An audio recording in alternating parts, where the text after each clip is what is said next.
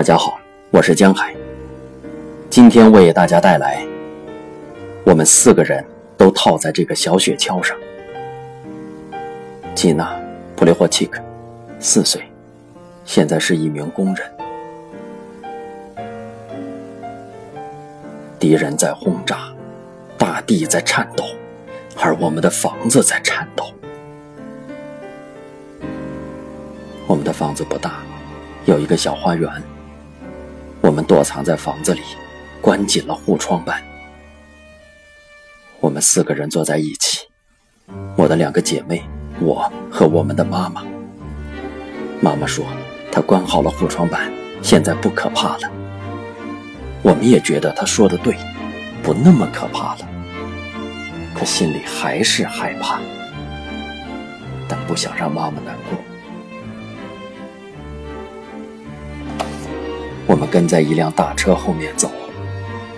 后来，有人把我们小孩子抱上车，坐到了一个角落里。不知为什么，我觉得如果我睡着了，就会被打死，于是尽量不闭眼。可眼睛自己就闭上了。当时我和姐姐就商量，我先闭上眼睛睡一会儿，为了不被打死，她负责警戒。然后他睡觉，由我来值班守卫。但是我们两个都睡着了。我们被妈妈的叫喊声吵醒了，别害怕，别害怕。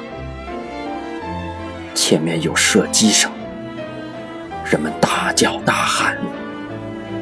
妈妈让我们低下头，可我们想看看。射击停止了。我们继续往前走。我看见，在道路旁边的沟渠里躺着许多人。我问妈妈：“这些人在干什么？”他们在睡觉。妈妈回答：“那为什么他们在沟里睡觉呢？”因为打仗了。就是说，我们也要在沟里睡觉吗？可我不想在沟里睡觉。我耍起脾气来了，直到看见妈妈的眼睛里涌满了泪水，我才停止了任性。我们往哪里走？我们往哪里去？当然，我不知道，我也不明白。我只记得一些词语：阿扎利奇和电线。妈妈不允许我靠近他们。战争结束后，我才知道，我们被抓进了阿扎里奇集中营。我后来甚至去那里看过，到过那个地方。现在你还能看到什么呢？荒草、野地，一切都很平常。如果有什么东西还留下来，那只能是在我们的记忆中。当我讲述这些的时候，我会咬着手指，直到流血，为了不让自己哭出来。他们不知要把妈妈带到哪里去，把她扔到地上。我爬向她，我记得是爬过去的，而不是走过去的。我们叫唤着：“妈妈，妈妈！”我请求着：“妈妈，不要睡着。”而我们已经全身是血，因为妈妈倒在一片血泊中。我想，我们当时并不明白这是血，血是什么东西。我们觉得这是什么可怕的东西。每天都来一些汽车，让人们坐到上面开走了。我们问妈妈：“妈妈呀，我们也坐上车走吧。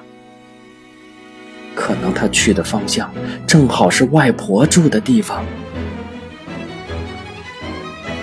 为什么我们想起外婆来了？因为妈妈经常对我们说，离这里不远就住着我们的外婆。她还不知道，我们就在这里。他以为我们还住在戈美拉。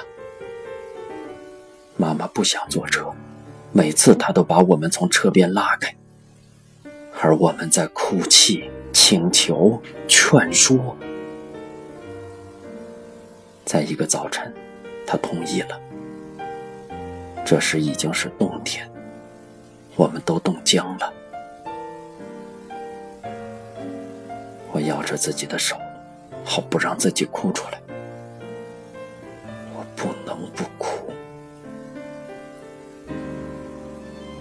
我们坐车走了很长时间，有人告诉了妈妈，也可能是她自己猜到了。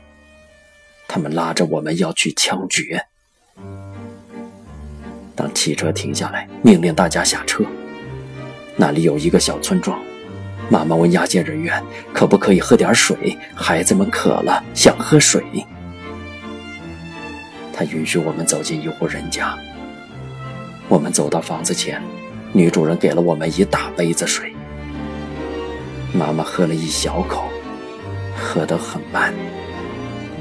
我想，我这么喝，想吃东西，为什么妈妈却想喝水呢？妈妈喝了一杯水。请求喝第二杯。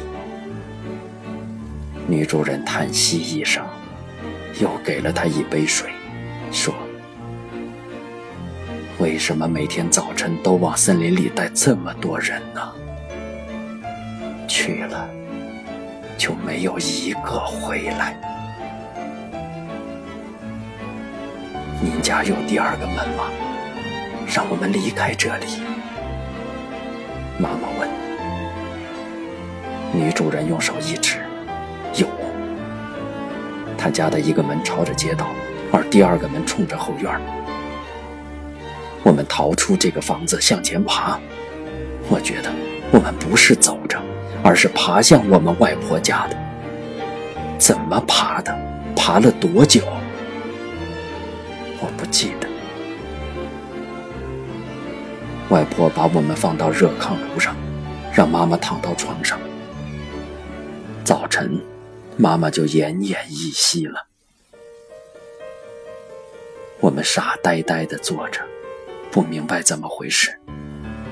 妈妈怎么会死呢？爸爸不在，他怎能把我们扔下？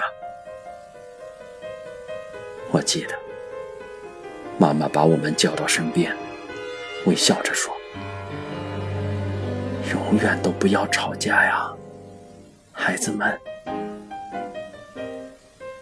我们为什么要吵架呢？为了什么？什么玩具都没有。我们有一个大石头娃娃，没有糖果，没有妈妈听我们的抱怨了。